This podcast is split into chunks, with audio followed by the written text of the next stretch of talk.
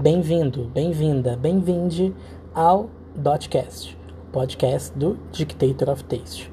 Meu nome é Rodrigo Santiago, eu sou o diretor criativo por trás do Dictator of Taste, ou DOT, como a gente carinhosamente chama, é, e eu brinco que ele é meu alter ego. É ali que eu coloco todo esse conhecimento de marcas, todo esse conhecimento de imagem, né, que a gente presta serviço para outras pessoas. Nosso objetivo é informar as pessoas. A gente quer educar sobre marcas, sobre as histórias, sobre as origens, sobre o que vem acontecendo, sobre os movimentos. Então, a gente quer democratizar a informação de moda e estilo e passando por todo esse ambiente super divertido. É, como serviço, a gente atua nesse momento como consultoria de imagem e de estilo para todos os gêneros, é, além de ser fazer personal shopping e shopper assistant para as pessoas. Então, a gente pode ir fazer compras, criar viagens para fazer compras, criar roteiros voltados para isso, como também a gente pode comprar em nome dos nossos clientes é, roupas e até presentes. A gente tem uma extensa, é, um extenso conhecimento em toda essa área e a ideia é a gente facilitar a vida das pessoas.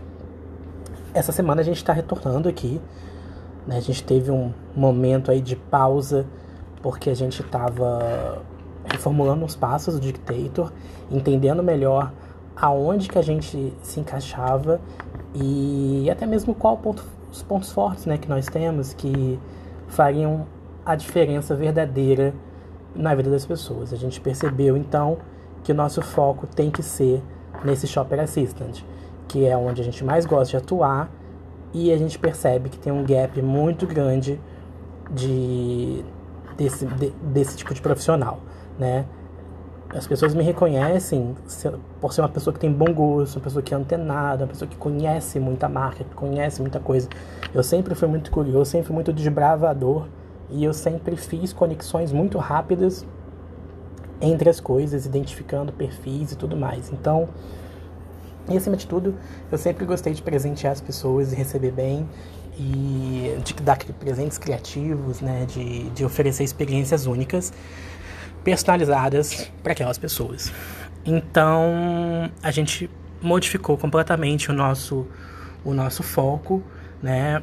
A gente agora está numa coisa de educar as pessoas, a gente quer passar esse tipo de informação é, realmente de marcas aí de muito tempo, que tem uma essência muito clara nas suas peças, nas suas, na, na, nos seus acessórios, na, nos seus itens de lifestyle, e a gente quer mostrar por que, que algumas dessas coisas viraram tradições, por que, que algumas dessas coisas viraram assinaturas de momentos.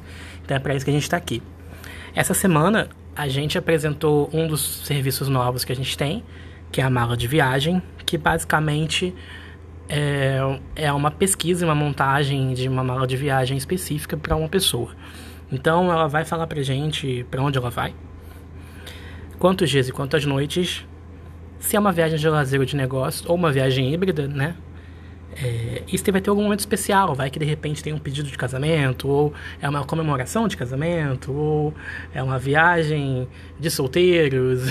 Então a gente tá, a gente com todas as informações em, em mente e com o questionário que a gente vai aplicar no cliente, uma conversa, uma entrevista, a gente depois monta um arquivo com toda a parte da, das imagens e com as sugestões de peças que ela tem que comprar e os looks já montados. Além disso, a gente faz um doc em que é enviado os links de compras de cada dessas marcas, de cada uma dessas marcas. Então a pessoa não vai ter é, trabalho nenhum nem pesquisando, já vai estar tudo pronto para ela. Então a gente queria, a gente estava doido para mostrar isso. A gente já tem uma, teve, já teve uma experiência com isso que foi muito legal.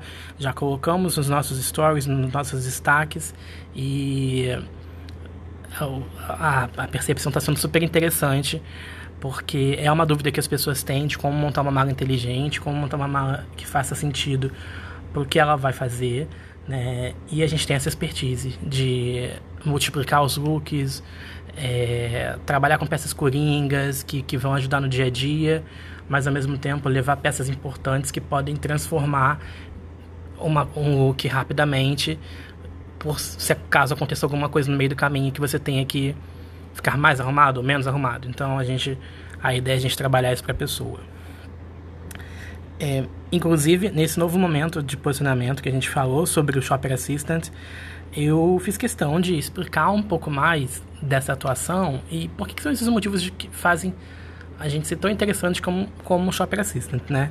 Então, eu tenho um conhecimento muito grande de marcas dos mais diferentes portes, origens e conceitos. Eu tenho a formação como consultor de imagem para todos os gêneros. É, eu sei analisar biotipo, estilo, coloração pessoal. Isso tudo auxilia na escolha de peças coringas e must-have para qualquer guarda-roupa. A gente tem um conhecimento muito grande dos processos de fabricação, de modelagem, de caimento para comprar peças úteis, duráveis e de ótimo custo-benefício eu também tenho uma noção muito grande, é, eu sei fazer comparativos, né, do que é apenas marketing, do que é real de qualidade é, e refinamento, e consigo achar soluções de compras que trazem o melhor para você dentro dos seus objetivos pessoais.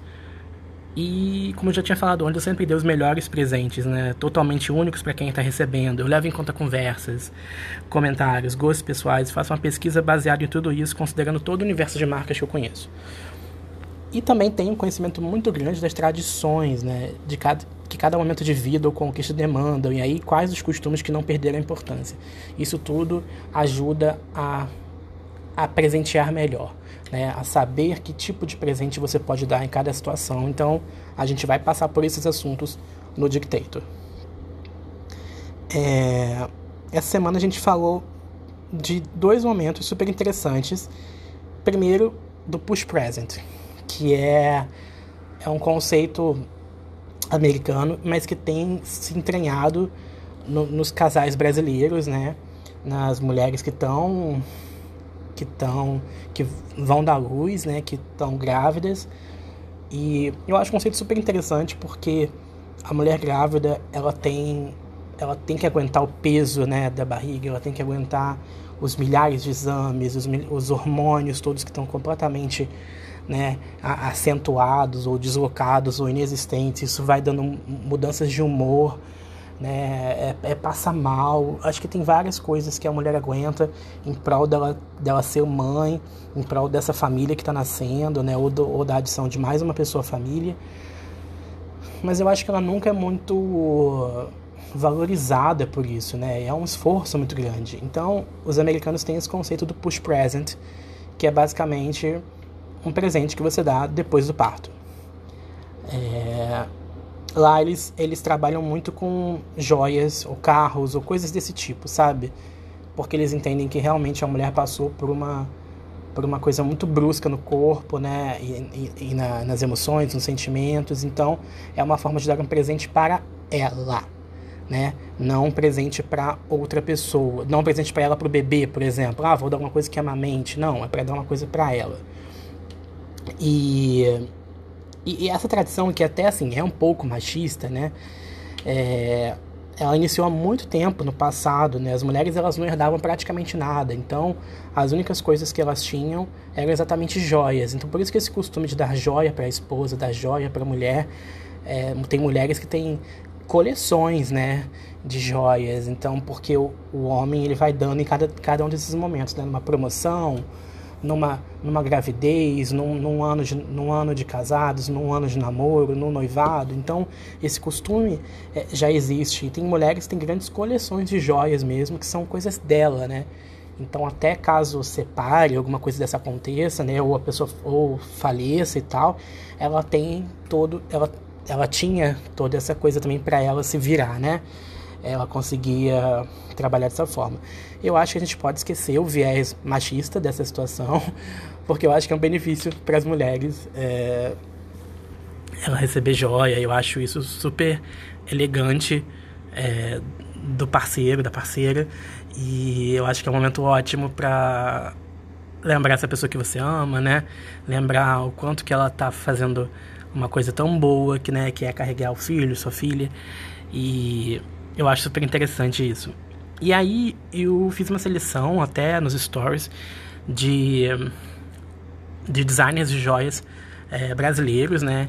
Que fazem de uma seleção de joias com esmeraldas. Então, esmeraldas e turmalinas. E eu fiz uma seleção de designers, foi super legal.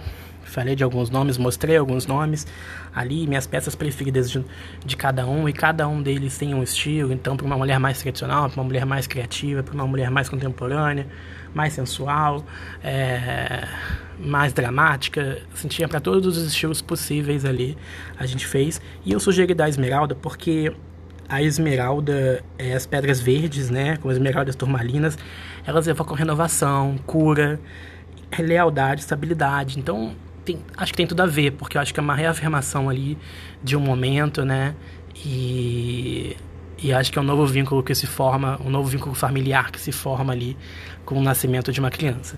Então, eu fiz a minha sugestão.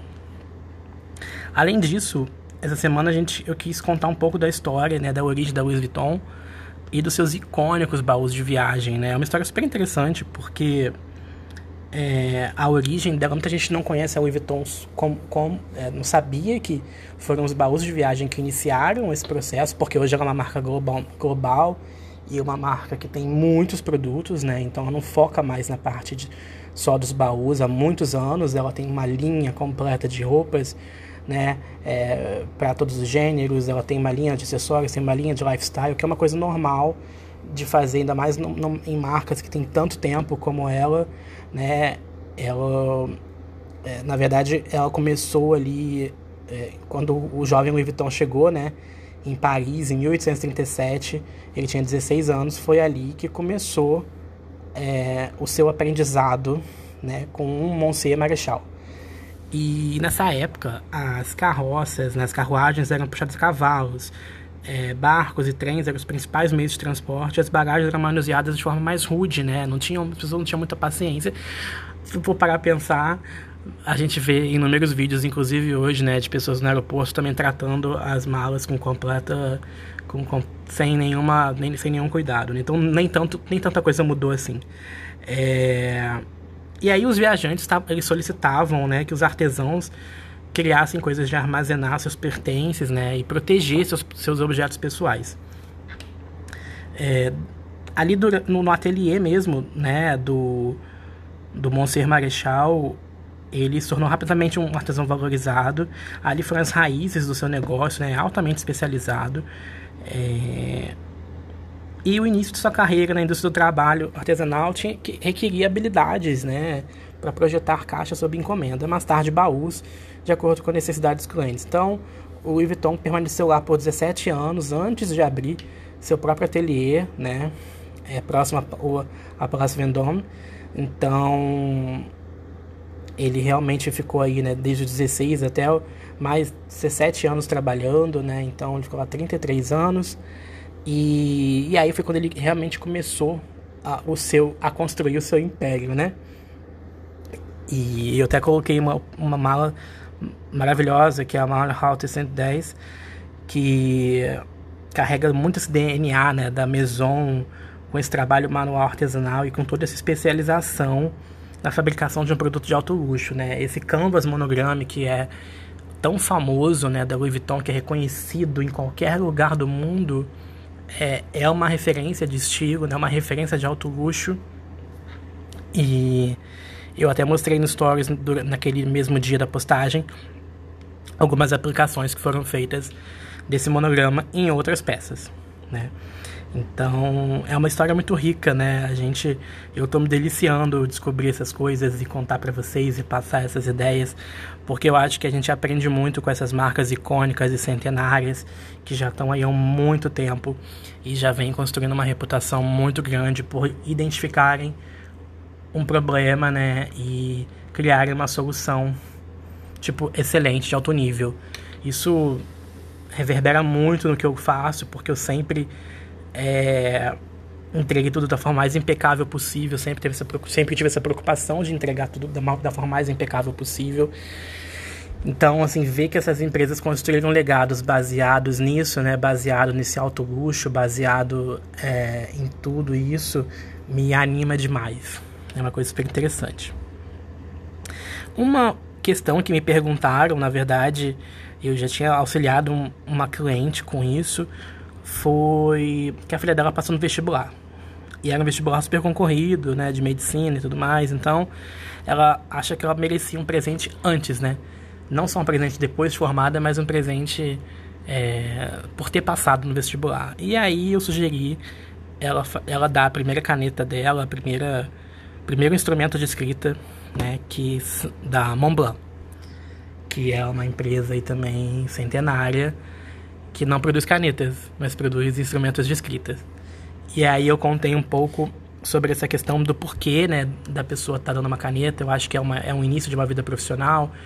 É, pode se tornar uma coleção, né? Pode ser um item colecionável que essa filha dela vai gostar de ter e vai gostar de se presentear ou de receber presentes sempre nesses momentos chaves, agora da vida adulta, né? Agora da carreira dela.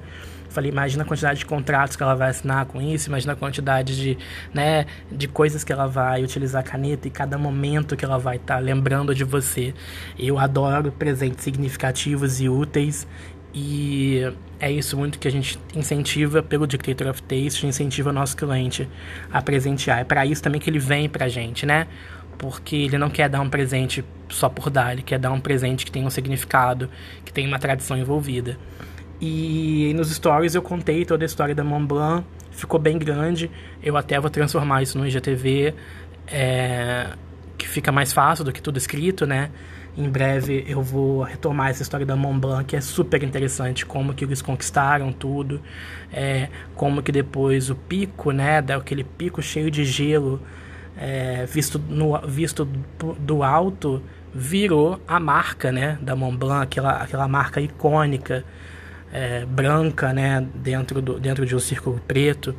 Então, eu acho super interessante esse tipo de coisa e essas histórias, né, porque eles realmente fizeram muito é, pelos instrumentos de escrita. Eles criaram também uma nova, uma nova, um novo nome para isso, né? Então, já se distanciando de outras, de outros instrumentos de escrita que não, não, não seriam tão elegantes, tão chiques, tão artesanalmente bem feitos como os da Montblanc. E a Montblanc também virou esse sinônimo né, de, de uma empresa, é, de uma marca de alto luxo. Ela hoje faz muito mais que só canetas, né?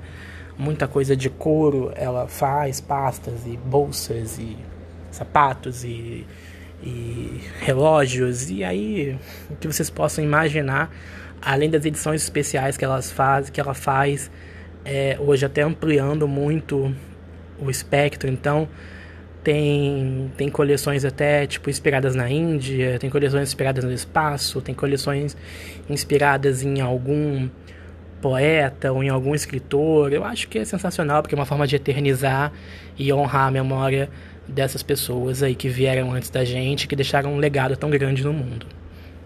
Você vê que esse papo de legado, esse papo de representatividade, esse papo de auto luxo é recorrente aqui no nosso Dotcast. E é bem esse o objetivo mesmo. E aí eu terminei a semana falando do Chanel número 5, que é, se não é o mais famoso, é um dos mais famosos perfumes né, que ainda existem. Então está completando 100 anos agora em 2021. E a Chanel inclusive fez um vídeo que eu cheguei a me emocionar, assim, porque é um vídeo que conta toda a história, mas é um vídeo contado pelo Chanel, pelo perfume, né? Então é como se tivessem personificado o perfume, dado uma voz pro perfume. E ele veio falando das suas características, veio falando de como que ele é uma coisa icônica, é, ele é, é, uma, ele se, se auto-intitula, né, a quintessência da feminilidade, porque a fragrância, né, que a Gabrielle Chanel desenvolveu, né, com Ernest Bull, é, ele queria criar um perfume para mulher, né, com cheiro de mulher. Então, assim, é, mas eles conseguiram de uma forma, pela forma, né, de alquimia, digamos assim, eles conseguiram um, uma fórmula que não evocasse um cheiro ou outro específico de alguma flor, né, como normalmente os perfumes são. Então ele tem um cheiro muito próprio. E aí eu achei super interessante, porque a história é o máximo, né, desse perfume e, e de como ele foi, como foi criado. É... E o que eu acho legal é porque tem um modus operandi, né, tem uma maneira de utilizar. É isso que eu falo das tradições, né. É... até parafraseando o que eles falam, a, a sua aplicação é precisa e específica.